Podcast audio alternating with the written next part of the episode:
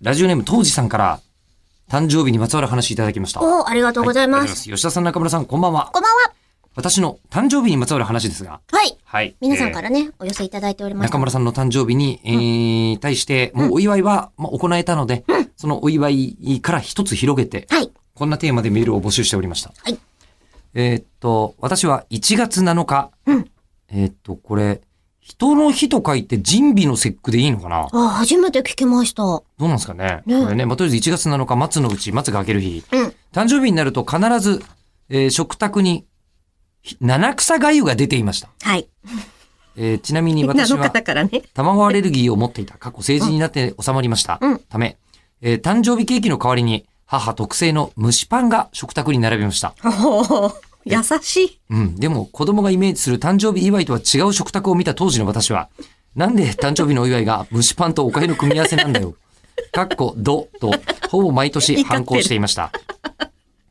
あーあ、人日なんだ。あ、1月7日。なるほどね。人日の節句。人日の節句おーで、うんうんえー吉田さん、えー中村さんはいろいろな方から誕生日祝いをいただいていると思いますが、うん違う、これじゃない、と感じた誕生日祝いはありますかということですが、私もキンキンのその4時間生放送ですよ。あれ？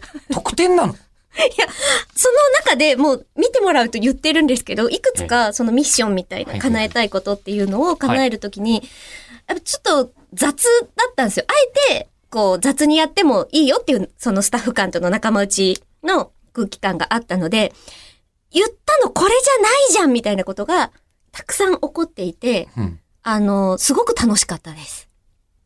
具体的に？えっと、パンケーキアートをやりたいってパンケーキアート。はい。あの、パンケーキを焼きながら、ひっくり返すと、それこそなんか、エリコ、誕生日おめでとうみたいなのができるみたいな。あれをやりたいと思って、うんパンケーキアートって書いてたら、もう焼かれたパンケーキと、チョコペンがびちょびちょになった、こう、湯煎されたやつがビャって出てきて、上に絵を描いてください。っていう。え、違うんだよなぁこれなほぼ違う。ロールシャッハテストみたいなね。